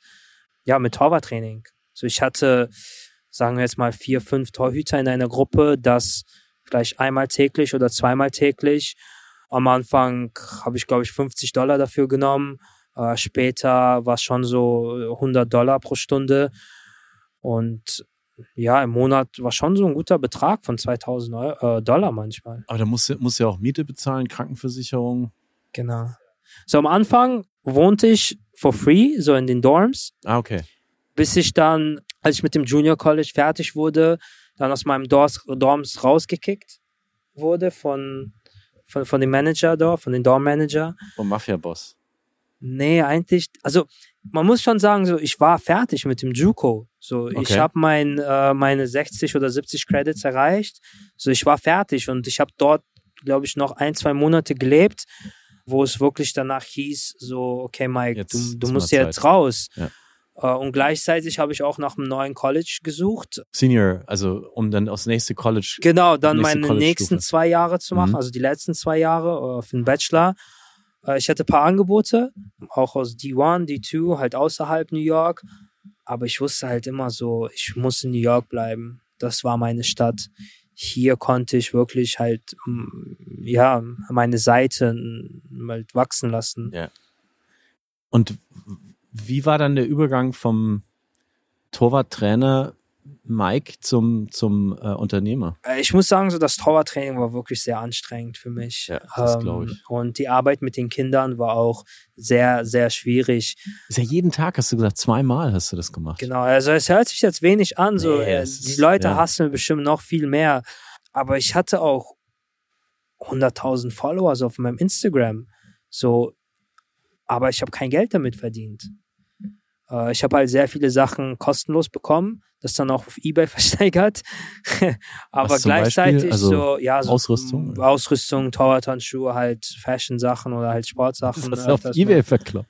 Ja klar, also ich habe davon keine Ahnung, so zwei, drei Stück bekommen Aha. und ich musste vielleicht nur so einen promoten und die anderen, also ich hatte wirklich zwei, drei Boxen voller Zeug. Was soll ich damit machen? Und äh, zu der Zeit, ja, man will auch gerne New York erkunden oder irgendwie mal, ja, Eis, Eis essen gehen, so, und man braucht halt dafür auch Geld. So, New York ist auch nicht günstig, muss Ja, man sagen. Ja. Und zu meiner Situation, ich wusste jetzt nicht wirklich, was jetzt passiert. Ja. Ähm, Finde ich eine Wohnmöglichkeit oder nicht? Dann wurde ich, also dann habe ich mich wirklich für Queens College entschieden und Queens College hat mir aber nur ein halb Stipendium angeboten. Okay. Also das hieß, ich muss ähm, ja meine Unterkunft selber bezahlen. Ähm, als ich dann wirklich von den Dorms äh, aus, aus ASA College rausgeworfen wurde, habe ich, glaube ich, beim, beim, bei Freunden gepennt. Also auf der Ah. Couch.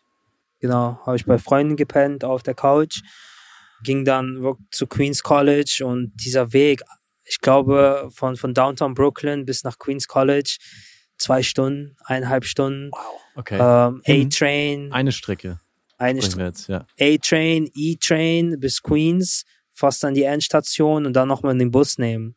Und das für ähm, ja, zwei Semester. Das war schon so sehr anstrengend. Und während der Zeit, ja, äh, habe ich mich gefragt, so, wie kann ich jetzt mit Social Media Geld verdienen? Ja, und was, was braucht ein guter Torwart? Gute Torwarthandschuhe. So, und gleichzeitig konnte ich auch nie so richtig gute Torwarthandschuhe finden, die, die auch für mich passen. Entweder waren die zu teuer oder der Verschleiß war dann viel zu hoch, wie bei den Adidas oder Nike Torwarthandschuhen. Das ist ne? immer Halt- so dieser Schaumstoff, ist immer sofort ab. Genau, das ist der Latex. Ne? Genau. Oder Latex. ja, ist, kann mich noch ist erinnern. genau, ist natürliches. so Löcher dann.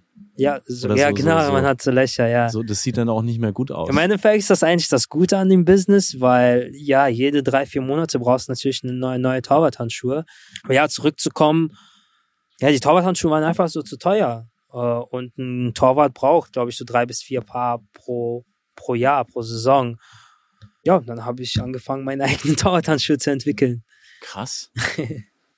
Ach so, also die, deine unternehmerische Leistung in dem Moment war nicht zu sagen, ich fange jetzt an, irgendwie über YouTube Geld zu kassieren, sondern ich entwickle mein eigenes Produkt und bringe das in den Markt, was ja nochmal eine ganz andere Aufgabe ist. Du musst also jemanden finden, der das designt, der das herstellt, der den Vertrieb macht, der das ausliefert. Dann musst du eine Marketing äh, Kampagne starten, dass es da ein neues Produkt gibt von jemandem, der kein Adidas Das wusste und ich kein, zu der Zeit gar Das nicht. ist ja crazy. Genau, also diese Sachen wusste ich gar nicht, aber ich wusste immer, ich möchte ein Unternehmer werden. Okay. So, ich möchte für mich selbst arbeiten und meinem eigenen Schedule haben. Ja, dann habe ich angefangen, meine ersten Handschuhe zu entwickeln, zu designen. Ich glaube, als, äh, also als ich noch früher in Russland war und meine Mutter mich wirklich so in solche Malkurse und das alles eingeschrieben hat, hat mir das wirklich sehr viel geholfen, weil ich war sehr kreativ. Äh, Ich habe mir sehr schnell Photoshop äh, beigebracht. Dort habe ich angefangen, die, die Handschuhe zu designen.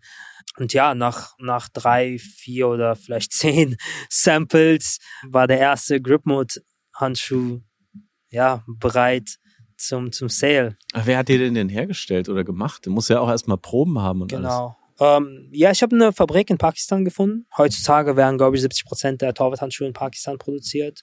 Frag mich nicht wieso, die können einfach Torwarthandschuhe herstellen.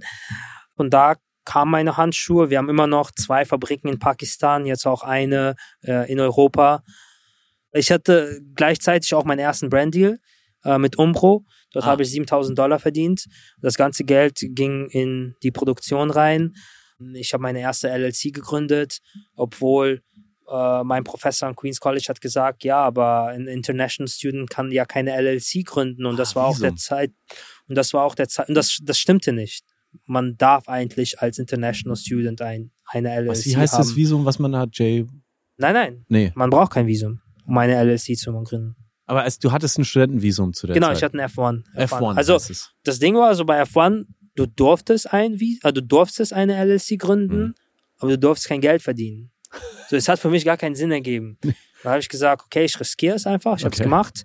Durch die Schule in, in ASA habe ich meine Social Security Nummer bekommen. Durch, durch halt Connections. Ja. Und dann konnte ich halt meine LLC gründen, mein Business Bank Account bei Bank of America. Und ja, und ich glaube, der größte wirklich Push für mich war meine Mutter, weil ich hatte die Idee schon, ja, etwas länger und sie war so mein Arschtritt, wo er sagt, Mike, du musst das jetzt machen, du musst das machen.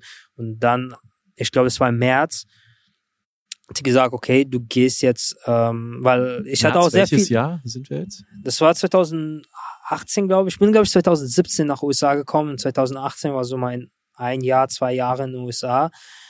Das war 2019. Das ist eine gute Frage. Das Ich, Wahrscheinlich das weiß ich gar 2019, nicht du hattest mehr. gesagt, 2018 war, hast du angefangen mit dem Torwarttraining und so weiter? Ja, ich glaube, es war wirklich ja Anfang entwickeln? 2019. Okay. Also es- das heißt, wir sprechen jetzt erste- von vier, fünf Jahren, seitdem du das machst. Genau, habe ich meine erste LLC gegründet Mhm. und einer meiner Influencer-Freunde hat mir geholfen, die LLC im Internet zu gründen, weil eigentlich ist das voll einfach, so eine LLC zu gründen. Delaware meistens, oder? nee, Welcher ich habe es in? New York gemacht. New York, okay. Das war der Fehler. Genau. Also wie gesagt, ich war sehr unerfahren. Wieso in New Fehler? York. Steuern? Ja, Steuern. Ja. Also ja. Meine Firma ist auch in New York angemeldet. Ich habe den gleichen Fehler gemacht. Aber dafür sind wir beide New Yorker Unternehmer. Die meisten Stimmt. haben ihren Briefkasten Stimmt. irgendwo in Ja, Delaware, ja, Wyoming oder sonst wo. Äh, Shoutout an, ähm, an, an die Taxpayers of New York City. Oder ist das ein schlechter Shoutout? I don't know. Auf jeden Fall, ähm, du hast deine LLC gegründet und dann gab es den Tag, wo du zum allerersten Mal deine eigenen Handschuhe gepostet hast. ähm, Oder wie hast du das gemacht? Hast du ein ja, ich habe eine, eine Page eröffnet, also Okay. die, die Grip Mode äh, Page. Äh, und dort habe ich angefangen, so die ersten ja, Bilder zu posten mit Marketing. Es war ein Hype, würde ich schon sagen, so um die Handschuhe. Ähm, und als ich die Handschuhe wirklich released habe, habe ich innerhalb 24 Stunden alles ausverkauft. What? Wie released? Was heißt das? als, als ich den Drop hatte. Also ich habe wirklich vor, vor, also die Page habe ich dann vor, ja, bestimmt so einen Monat angefangen und dort habe ich immer so, ja, so Sneak Peeks reingehauen, so, okay, die Handschuhe kommen jetzt raus, so sehen die aus. Und das gleiche auch auf, auf meinem äh, Hauptkanal auch promoted. Äh, es kam halt sehr gut an. Es gab wirklich so Influencer-Brands, so in, so in Lifestyle-Nischen, aber es gab wirklich nie so Influencer-Brands im Torwartbereich. So ein, es gab auch nie so Torwart-Influencer. So, ich war, glaube ich, einer der ersten. So Torwart-Influencer, hä? Gibt es jetzt So. aber Konkurrenz? Ja, ja, die gibt's. Also nicht so Torwart-Influencer-Brands so mäßig, aber halt so als Creator schon, ja. Okay. Die sind, äh, wie, wie, wie, wie gehst du mit denen um? Connectest du mit denen oder hatest Ja, du? mit ma oder? nee, ich, also ich hätte keinen so. Ich, also ich hatte selber Experience so mit Hate. Es war keine schöne Zeit. Mhm. ich wusste auch nie, wie man so mit Hate umgeht, weil ich hatte noch nie Hate. So die ersten ein, zwei Jahre haben die Leute mich wirklich so geliebt, würde ich sagen. Deswegen war ich nie von, Fan von Hate, ich war immer ein Fan von Gratitude. Ich habe gesehen, auf, auf, auf äh, Reddit gibt's Leute so, die dich so kritisiert haben, ja, der macht ja gar keine Spiele und so. Aber ist das, ist das das, was du meinst? Oder gab's da noch? Ja, es gab halt noch viele so YouTube-Videos, die auch so ein bisschen viral gegangen sind, die wirklich gegen mich äh, waren. Es war nicht schön, so es war alles ja verdreht. Äh, und ich sag, ich sag dir ganz ehrlich, wie ich jetzt reagiere, ist wirklich, wenn du mich nicht persönlich kennst oder wenn du meine Handynummer nicht hast, so du kannst mich nicht haten. So, wenn du wirklich mich kennst und meine Handynummer hast, ruf mich an, so, wir können darüber reden. Mhm. Aber äh, ja, so, äh, es ist auch viel Müll im Social Media Bereich. Deine Handschuhe sehen so cool aus. Ich habe dich ja zum ersten Mal gesehen oder wir haben dich entdeckt in der ARD-Serie Moneymaker, die toll gedreht ist und in New York anfängt. Und dann hältst du diese Handschuhe vors Gesicht und ballst die Fäuste und Ja. schreist in die Kamera. Das war die Halloween Edition, die Okay. jetzt auch vor kurzem den zweiten Job hatte, sogar. Wir waren im zweiten Jahr mit der Halloween Edition. Wie würdest du dir die Handschuhe beschreiben für jemanden, der die noch nie gesehen hat? Handschuhe mit viel Grip. Ah, das ist tatsächlich das Markenzeichen, dass sie genau. mehr Griff auf den Genau. Ball haben. Ja, das ist auch der Name. Also als ich, als ich wirklich nach den Namen gesucht habe, es musste irgendwas catchy sein.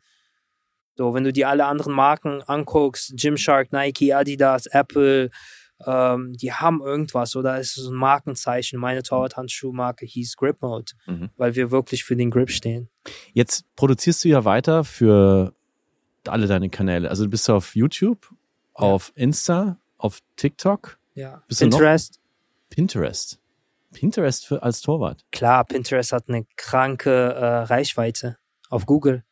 Ah, mit den okay. Keywords. Das ist, also ich sag dir mal zu Pinterest, ich habe früher bei Google äh, Goalkeeper Quotes eingegeben und es kamen so ein paar, paar Quotes raus, aber ich wollte auf den Bildern sein. Und die meisten Quotes, die rauskamen, waren auf Pinterest. Und wenn du jetzt bei Google Goalkeeper Quotes rauskommst, ich kann dir garantieren, ich bin unter den Top 10. Was ist denn eine typische Goalkeeper-Quote, die jemand googelt? Ja, wie, wie auch in so einem Sportbereich mäßig, so never give up und believe in your dreams halt. Und ja, das so, ist- so motivational mäßig. Ah, okay, verstehe. Und wer hilft dir denn jetzt? Also ich habe auf deinen äh, Videos gesehen, sich selber beim Torwart sein zu filmen, das ist nicht so einfach. Du hast beschrieben, du hast dein Handy auf dem Tripod gestellt, aber das Oh ja. ja. geht ja auf die Dauer nicht. Du Ja. brauchst ja mehr Dynamik und in den Videos. Wer, wie machst du das denn jetzt? Wie viele Leute hast du da? Wer hilft dir da dabei? Früher haben das meine Freunde gemacht aus den Dorms, so die habe ich mitgenommen. Äh, die haben für mich gefilmt. Jetzt habe ich wirklich Kameraleute, die, die mich begleiten, die mich filmen. Jetzt kommt auch einer, ein Kameramann. Hierher, zu uns. Genau, der kommt gleich. Äh, der ist aus Denver eingeflogen. Okay. Genau, der hat auch ein Sportstipendium gemacht und ähm, hat sich wirklich so auf Filmmaking fokussiert. Mit dem habe ich halt einen sehr guten Kontakt. Äh, der hat auch äh, das Red Bull Leipzig Video gedreht für mich. Und da ich halt in New York bin und einen Kameramann brauche, äh, ist der rübergekommen. Aber erzähl, erzähl uns mal so einen Tagesablauf. Jetzt hast du, der, der kommt extra für dich hier eingeflogen. Was machst du Genau. denn jetzt mit dem heute Nachmittag? Das Ziel eigentlich, warum ich nach New York gekommen bin, ist, weil der neue Handschuh kommt bald raus. Ja, wir machen jetzt wirklich so Marketingkampagnen, äh, Nice. strategisch, also wirklich. Wir filmen sehr viel äh, UGC-Content für Performance-Marketing, für E-Mail-Marketing. UGC-Content, aber das heißt ja, das sind Leute, die nicht du bist, oder wie meinst du das? Genau, also äh, wir haben natürlich auch Leute, die auch halt Gripmore Tower-Handschuh tragen. Das heißt, es Genau. gibt, du, ihr trefft jetzt andere Leute, die sozusagen Aber deine, ich kann ja auch ein UGC sein. Ah, So, okay. ich bin ja auch Torwart. So User-Generated Content. So, ich bin auch ein User von Gripmore Torwart. Und der Kameramann hilft jetzt den anderen, den deinen Brand Ambassadors. Genau, wir sind zusammen, also Usern. wir entwickeln ein Konzept. Wir wollen wirklich einen Trailer haben, einen minütigen, Okay. wo wir, ähm, ja, also wir haben das, das grobe Konzept halt so uns ein bisschen überlegt, aber wir sind immer noch dran. Wir, wir wollen das wirklich so wie The Dream nennen. Oder halt in New York City ein Junge mit dem Traum, der wirklich halt sehr hart trainiert, um seine Träume verwirklichen zu lassen, der nachts wirklich aufsteht vor jedem anderen, äh, der Erste auf dem Platz ist, die, die Subway nimmt, auf Times Square steht und guckt sich herum und ist am wirklich am Träumen, am Visualisieren, dass der es wirklich eines Tages schaffen kann, wenn der wirklich hart dran arbeitet. Und die Stadt ist wirklich dafür gemacht. Okay. Ähm, das heißt eigentlich deine Geschichte. Ja. Hast du denn andere Michaels kennengelernt in den letzten Jahren? Also Jungs, die jetzt hier ähm, groß sind im amerikanischen Soccer? Also Jungs aus, aus deutschsprachigen Landen oder aus Russland? Ja, ich kenne viele D1-Spieler, die Die One heißt, Division One, okay. die hier auch gezockt haben, die hier auch geblieben sind. Äh, zum Beispiel Henrik arbeitet jetzt ähm, an der Wall Street oder hat, glaube ich, an der Wall Street gearbeitet. Jetzt ist der bei irgendeiner Investorfirma, also der hat wirklich auch bei Circus hier gespielt auf einem hohen Niveau und äh, verdient sein Geld jetzt äh, an, der, an der Börse. So, das ist schon krass. Aber man muss auch sagen, ja, viele schaffen es, aber viele schaffen es auch nicht. Die meisten, hast du ja gesagt. Die meisten schaffen es nicht. Aber die, ja, du hast halt so viele Möglichkeiten hier. Und ich sage immer, wo eine Tür sich schließt, öffnet sich die andere. Wow, aber es gibt ja inzwischen auch Deutsche, die wirklich in der, in der Major League ähm, mitspielen. Gibt's da auch schon, hast du da auch schon Kontakt oder gibt's Torwart, äh, Leider Torwarte, nicht. Die. ah, doch, zu, zu Klinsmann. Ah, Der Sohn spielt äh, bei LA Galaxy. Wir haben uns in, in St. Gallen getroffen, als er bei St. Gallen gespielt hat. Jetzt spielt er bei LA Galaxy. Ja, ein cooler Typ. Sehr groß, sehr stabil, hat gute Technik. Äh, Das Video ist auch von uns einmal viral gegangen, als wir so uns äh, Sidevolleys zugespielt haben. und der ist Torwart. Er ist Torwart, genau. Also der Sohn von, von Klinsmann ist, ist Torwart. Klinsmanns Leben ist ja, glaube ich, auch In LA. interkontinental. Genau, also der aber der, lebt der hat ein Haus. Okay. Genau, und äh, zu der Zeit hat er gesagt, als er noch keinen Trainer, also als er noch keinen Job hatte, äh, als Trainer, der macht so einen Hubschrauber-Führerschein und mag halt fliegen und so. Spricht der Sohn, sprichst du Ähm. mit dem Deutsch oder ist der mehr so Amerikaner? Ja, wir haben, glaube ich, Deutsch oder Englisch gesprochen, Okay. weiß ich nicht mehr. Aber der ist auch hier aufgewachsen. Wäre ein guter Gast für uns. Ähm, Ja, sprech dich mal nach dem Podcast drauf an. ich glaube, das nächste Mal, wenn die gegen äh, New York City FC spielen oder gegen Red Ja. Bulls, vielleicht sind die auch hier in der Umgebung. Und der trägt jetzt deine Handschuhe, wenn er auf dem Platz Nein, er trägt nicht meine Handschuhe, aber also ist halt eine coole Persönlichkeit. Der weiß davon. Ja. Ja, und wer ist denn dein typischer Kunde? Teenager mit, mit dem Ziel, Profi zu werden. Ah, okay, okay. Also du verkaufst den Traum eigentlich. Genau.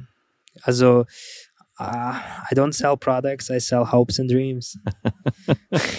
und sag mal, ähm, du hast schon uns von Pier 5 erzählt, aber wo in New York oder in den USA ist, ist denn noch ein Fußballplatz, den du richtig cool findest? Vielleicht sogar empfehlen es kannst? Es gibt so viele hier in New York. Das ist das auch das Geile an New York weil du wirklich sehr viele öffentliche Plätze hast. Ich war halt in LA, ich war in Miami. Äh, du findest nicht so viele öffentliche Plätze wie hier. Und der Kunstrasen ist hier auch überragend. Also der ja. ist gut. Wo würdest du hier, hast du in der Stadt noch einen zweiten? Pier 40. Pier, Pier 40 ist dann am Hudson. Pier 40 ist am Hudson. Das ist also von uns gesehen, wir gucken hier nach Süden, direkt in die Sonne. Wir sind auch beide schon ein bisschen rot angelaufen, aber das ist dann im Südwesten von uns, also auch so ein Pier, was eigentlich umgebaut, renoviert wurde. Genau, ist geil. Also wenn du innen drin bist, du denkst, du bist so wie so ein eingeschlossenen Stadion, aber du hast noch einen Rooftop oben auf der vierten oder fünften Etage, glaube ich. Und da siehst du auch halt das ganze die ganze Skyline von Manhattan. Ah, ich glaube, ich, ja. Warst du schon mal dort? Ich glaube, nee, nee, aber ich glaube, ich weiß jetzt, was du meinst. Das wurde, glaube ich, erst vor kurzem auch eingeweiht, dieses Rooftop. Kann Nein, das, das, war schon immer dort. War schon immer äh, die dort. haben halt okay. einfach nur einen neuen Kunstrasen bekommen. Ah, okay, cool. Das ist ja ein cooler Geheimtipp hier. Und sag mal, ähm, in Deutschland sagt man ja immer, es gibt 80 Millionen Bundestrainer. Ne? Also jeder, ja. jeder hat eine starke Meinung äh, zu dem Sport und zu allem, was damit zu tun hat. Wie ist das hier? Gute Frage. Also ich muss sagen, der Fußball entwickelt sich hier in die richtige Richtung. Jetzt mit der WM 2026 äh, ist USA wirklich auf dem äh, richtigen Weg, ja, den, den Fußball zu promoten und, und zu vergrößern. Ähm, das Einzige, was ich halt festgestellt habe, dass es wirklich halt nach dem College oder na, nach der Highschool für die meisten halt zu Ende ist, oder? So sowas gibt's ja auch in, in Deutschland gar nicht, oder? Man hat immer noch so viele Amateurmannschaften, wo man immer noch zocken kann sei es Kreisliga, Landesliga oder äh, Oberliga. Aber hier für die meisten nach dem College ist eigentlich zu Ende, oder? Oder what's next? Ja, so. Weil es kein Vereinswesen auch Weil gibt. es ne? wirklich kein Vereinswesen gibt, mhm. ja. Das ist was, was mir hier immer wieder auffällt. Hier gibt es ja auch sonst keine Vereine. Also du kannst ja auch nicht einfach hier in einen Gesangsverein gehen oder in einen Schützenverein oder einen Trachtenverein oder in was weiß ich für einen Sportverein, die es in Deutschland alle gibt. Das ist eine völlig andere Gesellschaftsstruktur hier. Und äh, es ist auch dann krass für so eine neue Sportart, sich überhaupt durchsetzen zu können. Und was ich jetzt sehe in unserem eigenen kleinen Leben hier auf der Upper West Side ist, dass vor allem auch viele Girls ähm, in den letzten Jahren angefangen haben, Fußball zu spielen. Und das finde ich total cool. Und uns ist auch aufgefallen, wenn wir so durch die Stadt Fahrrad fahren oder laufen, es gibt mehr Fußballplätze als noch vor zehn Jahren, als wir hingezogen sind. Also auch hier in der Stadt selber habe ich den Eindruck, hat der Sport so an Wichtigkeit gewonnen und auch an Diversität gewonnen. Ist das auch dein Eindruck? Ja, klar. Das war auch eigentlich von Anfang an auch mein Ziel, so den Fußball hier in den Staaten zu promoten. Mhm. Oder deswegen habe ich auch angefangen, Englisch in meinen Videos zu sprechen. So, ich ja. mache gar keinen deutschen Content. So, ich wollte international werden und ich wollte auch den Fußball hier in den Staaten auch promoten. So, da, das war wirklich auch mein Ziel, weil ich gesehen habe, ja, es, es fehlt einfach so ein bisschen hier, ja, an Stimmung, an Fans, auch an richtigen Fußballfans. So, guck mal, ähm, jetzt wird das neue New York City FC Stadion gebaut für die mhm. Weltmeisterschaft. So, New York City spielt immer noch im Yankee Stadion und im Baseball Stadion. So, die müssen halt die Linien immer noch wieder neu machen. So, da hast du kein richtiges Fußballfeeling. Ja. Das ist ein komisches Gefühl, ja. Ich habe mir das auch einmal angeguckt. Du bist irgendwie in so einem halben Stadion und du guckst sehr offen was Rundes unten und da ist dann was Eckiges eingezeichnet. Ja, das macht eigentlich cool. überhaupt keinen Sinn. Ähm, Gibt es eigentlich sowas wie Torwarthelden oder, oder Heldinnen für dich? Klar. Also ich bin ja Gladbach-Fan. Also das war wirklich die Zeit von Marc-André Testegen. Oder das war so mein Vorbild. Oder Oliver Kahn. Also diese, diese Leute waren wirklich mein Vorbild. Und Testegen hat ja den, das Torwartspiel auch modernisiert. Oder Manuel Neuer hat das Torwartspiel modernisiert. Er war eigentlich einer der ersten modernen Torhütern auf dem Fußballplatz.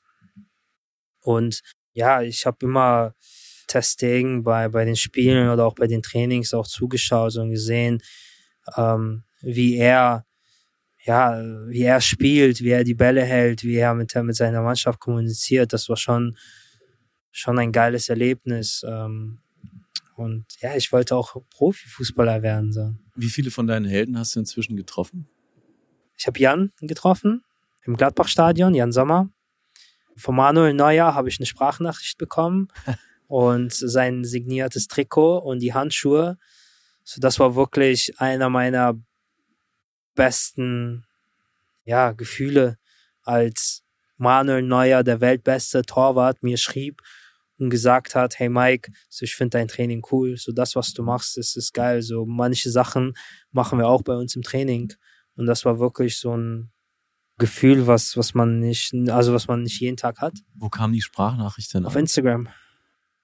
Einfach ja. so. Ja, wir folgen uns auch gegenseitig auf Instagram. Also es war jetzt nicht irgendeine Promotion, wo du den kennengelernt hast, sondern das einfach eines Tages machst du dein Insta auf und da. Genau, also äh, er war, glaube ich, auch schon so ein Botschafter von unser Fußballstipendium, glaube ich, für eine Agentur. Und dass, dass er das auch gesehen hat, dass ich das auch gemacht habe.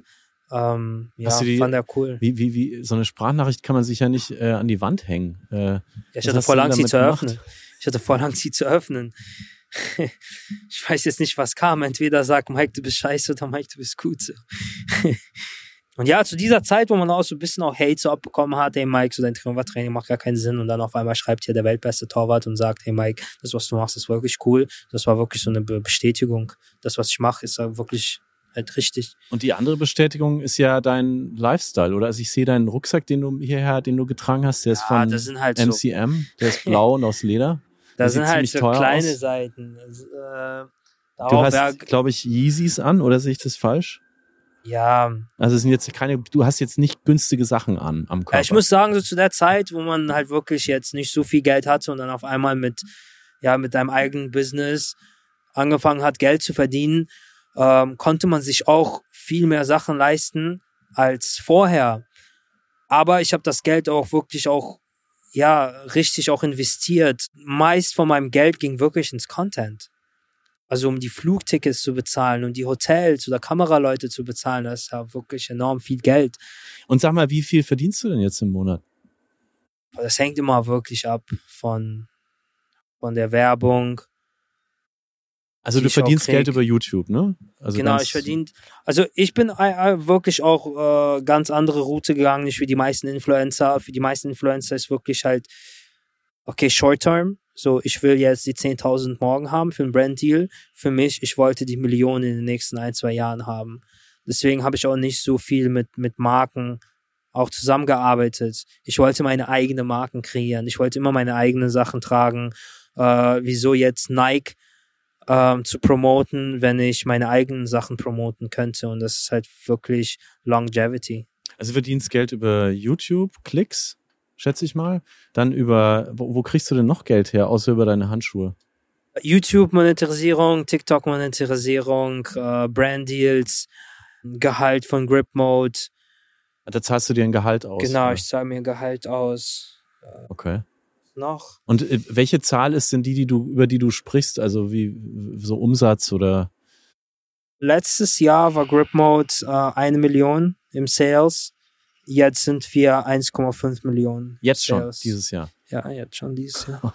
Glückwunsch. Großartig. Danke. Aber ich muss dir ganz ehrlich sagen, als Startup, so am Ende hast du in den ersten drei, vier Jahren wirklich nichts übrig. Also du fragst dich immer jedes Jahr, wo geht das ganze Geld hin? Ja, wo geht's denn hin? Äh, kann ich dir gerne sagen. Versicherungen, äh, Warenhäuser, Gehälter, Produktion. Äh, Produktion ging letztes Jahr eine halbe Million Euro. Ja, Neuentwicklungen, äh, Webseite, Marketing, Marketing, ganz viel Geld. Also Performance Marketing, E-Mail Marketing, aber auch so Social Media Marketing. So. Wow. Und wie viele viel Menschen Geld. arbeiten jetzt für dich? Jetzt also wir arbeiten auch mit sehr vielen Freelancern zusammen, so dass es halt so wirklich roundabout. schwer, so vier. Okay. Ich würde sagen vier Vollzeit. Und deine plus Mutter? eine Agentur als für Amazon. Und deine Mutter ist eine davon, oder? Meine Mutter ist ja Vollzeit eingestellt. Wow. Und kriegt ein Gehalt von dir jetzt. Ja.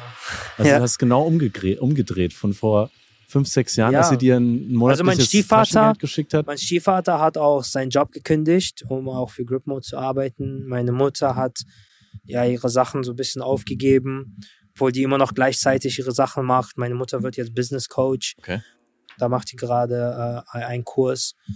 Aber es ist nicht ein bisschen strange, wenn du dann dein Gespräch mit deiner Mom hast und plötzlich musst du ihr sagen, wo es lang Ich geht und es war dein Leben lang anders? Ich muss sagen, es ist nicht einfach, äh, das voneinander zu halten, von Familie und Business. Äh, wir kriegen das hin. Wir ziehen auch nächstes Jahr in einem Office um, weil unser Wohnzimmer war unser Office und meine Mom hat gesagt, okay, das reicht, so ein Wohnzimmer soll ein Wohnzimmer bleiben.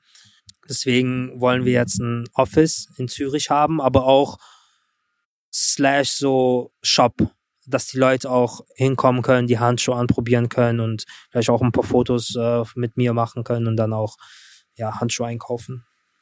Und wie viel von dem Lifestyle, den du dir früher erträumt hast, als du allein auf der Matratze lagst in, in Brooklyn? Ich muss sagen, ich schlafe immer noch auf der Couch zu Hause.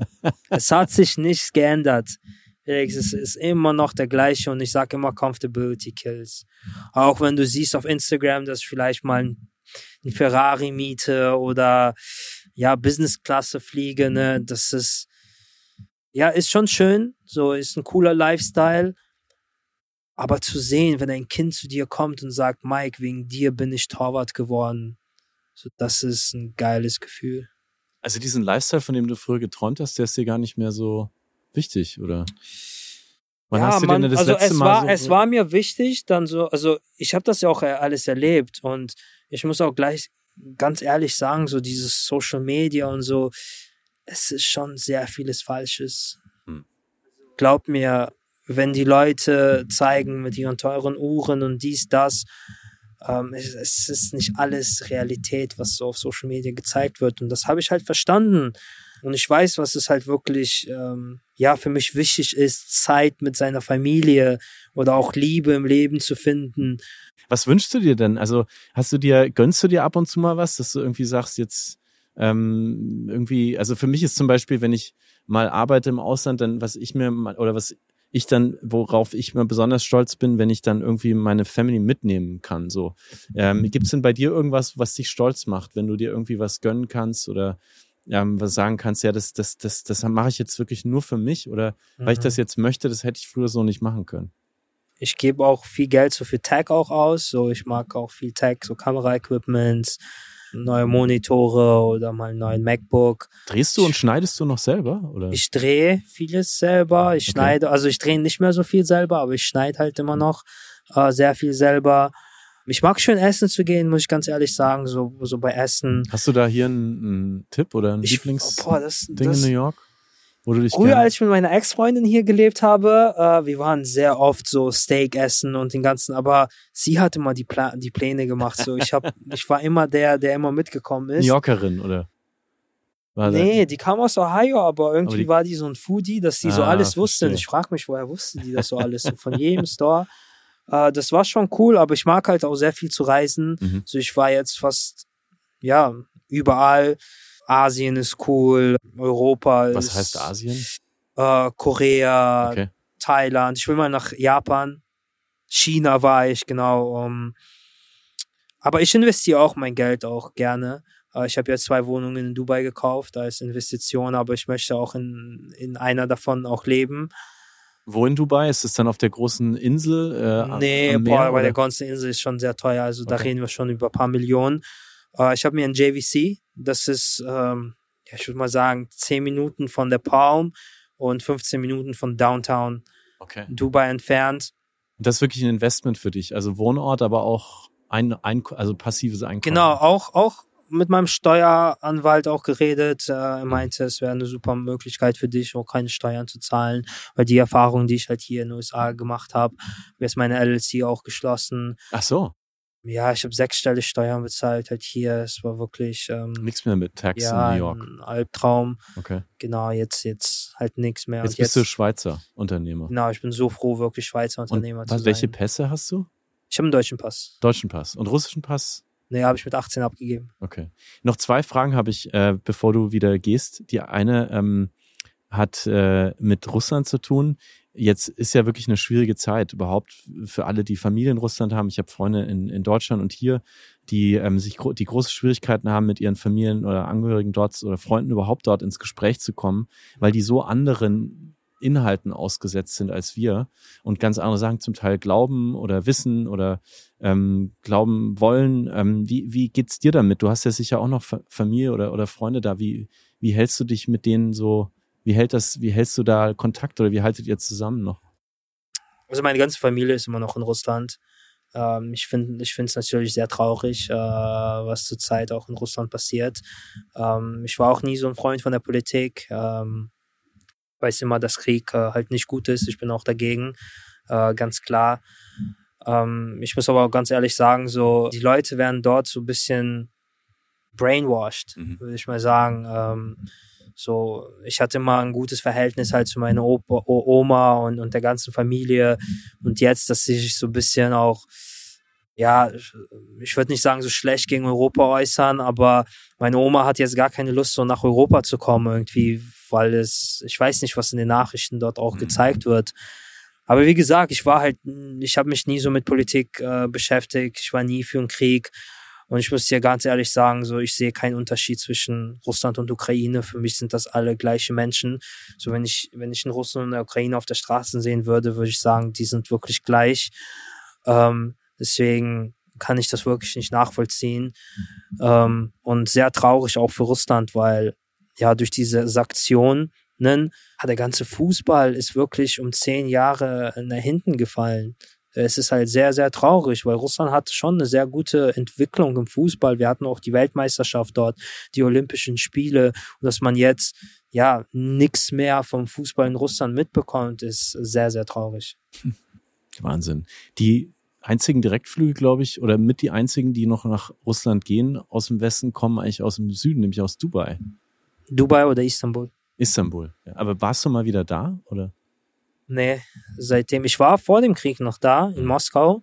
Eine sehr schöne Stadt. Ich war in Cheboksary, ich war meine Oma im Dorf auch dort besuchen. Äh, meine zweite Oma von meiner Vaterseite, habe auch meinen Vater gesehen. Ja, ich wollte vielleicht nächstes Jahr mal hin, um wieder meine Familie zu sehen. Ähm, aber bis jetzt weiß ich noch nicht. Mhm. Du musst sehr gut mit dir selbst auf jeden Fall zurechtkommen, weil du bist, du bist alleine, du bist auch ein Torwart, das ist ja auch nicht ja. zu vergessen. Ne? Also du bist jemand, der, der irgendwie gut auch damit klarkommt, wenn er nicht dauernd Leute um sich rum hat, offensichtlich. Ich mag, ich muss ganz ehrlich sagen, ich mag auch so ab und zu mal alleine zu sein. Mhm. Und ähm, ja, in den letzten Jahren äh, habe ich auch ja auch vieles gesehen, aber der Beruf kann auch wirklich auch einsam sein. So ähm, viele Hotels, ja, viele Flüge alleine und man erlebt viel, aber ich bin zu negativ. Also ich muss sagen, die letzten fünf Jahre waren die geilsten Jahre in meinem Leben. Ich habe die ganze Welt gesehen. Äh, ich habe viele Kinder inspiriert. Äh, ich habe gutes Geld verdient. Meine Eltern stolz gemacht. Ich liebe den Prozess. Ja. So wie Gary Vee das sagt. Gary you have v, to be in the love with the process der New Yorker E-Commerce King, oder? Kann man Gary genau. Vaynerchuk, glaube ich, nennen. Letzte Frage noch, weil du gerade gesagt hast, du hast junge Menschen inspiriert. Es, ich bin mir sicher, dass einige von denen zuhören und sich vielleicht fragen, Mensch, wie, wie, wie kriege ich das hin? Klar. Wie werde ich, wie werde ich auch so wie, Natürlich. wie, wie Michael oder wie werde ich auch einfach Torwart? Du hast ja gesagt, dein, dein Hauptkunden sind junge Menschen, die gerne die den Traum leben vom ja. Torwart sein, vom Profi sein. Was, was braucht man dafür? Was, was würdest du denen sagen? Natürlich muss jeder für sich selbst wissen, so was ihnen am meisten Spaß macht, ne? sei es, sei es Torwart oder sei es irgendwelchen anderen Hobbys. Aber heutzutage kann man wirklich sein Hobby zum Beruf machen. Jeder hat Handys, ähm, jeder hat Zugang zu, zum Internet. Und wenn du wirklich, ja, passionate über irgendwas bist, ne, da kannst du anfangen, halt damit Content zu, zu erstellen und zu machen. Wie gesagt, mit Social Media kannst du wirklich die ganze Welt erreichen. Es war noch nie so einfach, ja, heutzutage viral zu gehen durch die ganzen Plattformen, TikTok, Instagram, YouTube. Du musst wirklich nur von dir überzeugt sein. Auch wenn du nicht bist, fang erstmal klein an. So, keiner hat Erwartungen an dich. Und für, für jeden Unternehmer, so, ähm, ja, Social Media oder dieses Organic Content ist so powerful. So viele geben so viel Geld für Performance Marketing oder andere Sachen aus. Aber das brauchst du nicht. Investier lieber das Geld in, in wirklich organische Reichweite. Äh, und wenn ein Video davon viral geht, von, von zehn, ja, dann wirst du wirklich diesen Unterschied sehen. Du musst einfach nur eine Vision haben, in dich glauben, äh, dein Talent entdecken und das ja irgendwie auf Social Media präsentieren und auch die Angst überwinden. So früher, ja, ich hatte auch Angst vor der Kamera zu sprechen, aber wenn man, als ich das gemacht habe, ähm, war ich auch nicht gut. So, äh, guck, guck dir mal meine ersten, alle ersten Videos an, die sind Katastrophe. So, guck dir mal meine ersten Handschuhe an. So, ich könnte mir niemals vorstellen, die jetzt zu, äh, zu verkaufen. Aber meine Mutter hat gesagt, es gibt kein perfektes Produkt. Und die Menschen werden immer ja, irgendwas Negatives äh, finden. Deswegen mach dein Ding, hör auf keinen, hör auf dich selber, äh, achte auf dein Bauchgefühl und du kannst es schaffen. Du hast einen Satz gesagt, der mir besonders hängen geblieben ist. Im Fußball gibt es eigentlich nur eine Sprache. ja, das ist die Fußballsprache. Welche meinst du eigentlich damit? Das ist, wenn ich den Ball nach vorne kicke, heißt das, okay, lauf nach vorne.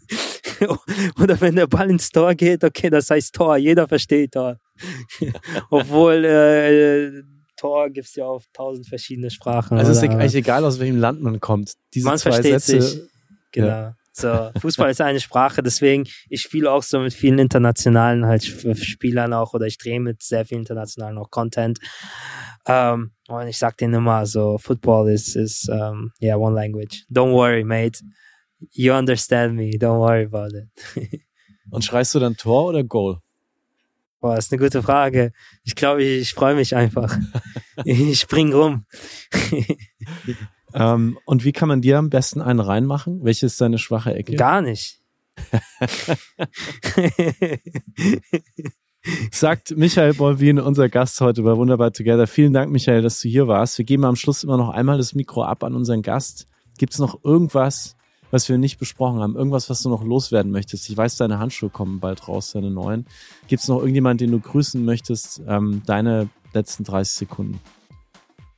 Ah, ich glaube, ich habe vieles schon gesagt. Es ist wirklich, wenn, wenn du es wirklich halt schaffen möchtest ne, und dir was vornimmst und dir Ziele setzt, äh, kannst du es halt wirklich erreichen. Vielleicht liest ein paar Bücher so. Ich habe Reach Dad, Poor Dad gelesen. Das hat auch mein Leben verändert.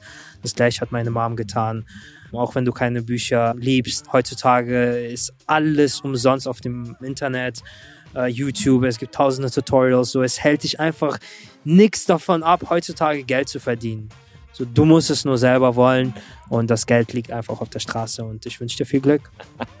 und mal Rich Dad, Poor Dad zusammen mit der Mama lesen. Den Tipp habe ich, hab ich noch nicht gehört. Ähm, den kann man sich mal vornehmen und ich danke dir sehr, Michael, dass du heute zu uns aufs Dach gekommen bist. Wir sind beide, glaube ich, haben beide ein bisschen Farbe gekriegt so, den Podcast über. Wie geht's dir jetzt danach? Boah, ich fühle mich heiß. So. du bist ja auch Wasser Feuer. Stehen. Ja, trink mal einen Schluck Wasser. Sonst, ein Skorpion habe ich, glaube Sonst gehst du noch in Flammen auf hier. Ähm, vielen Dank, dass du hier warst und alles Gute für dich.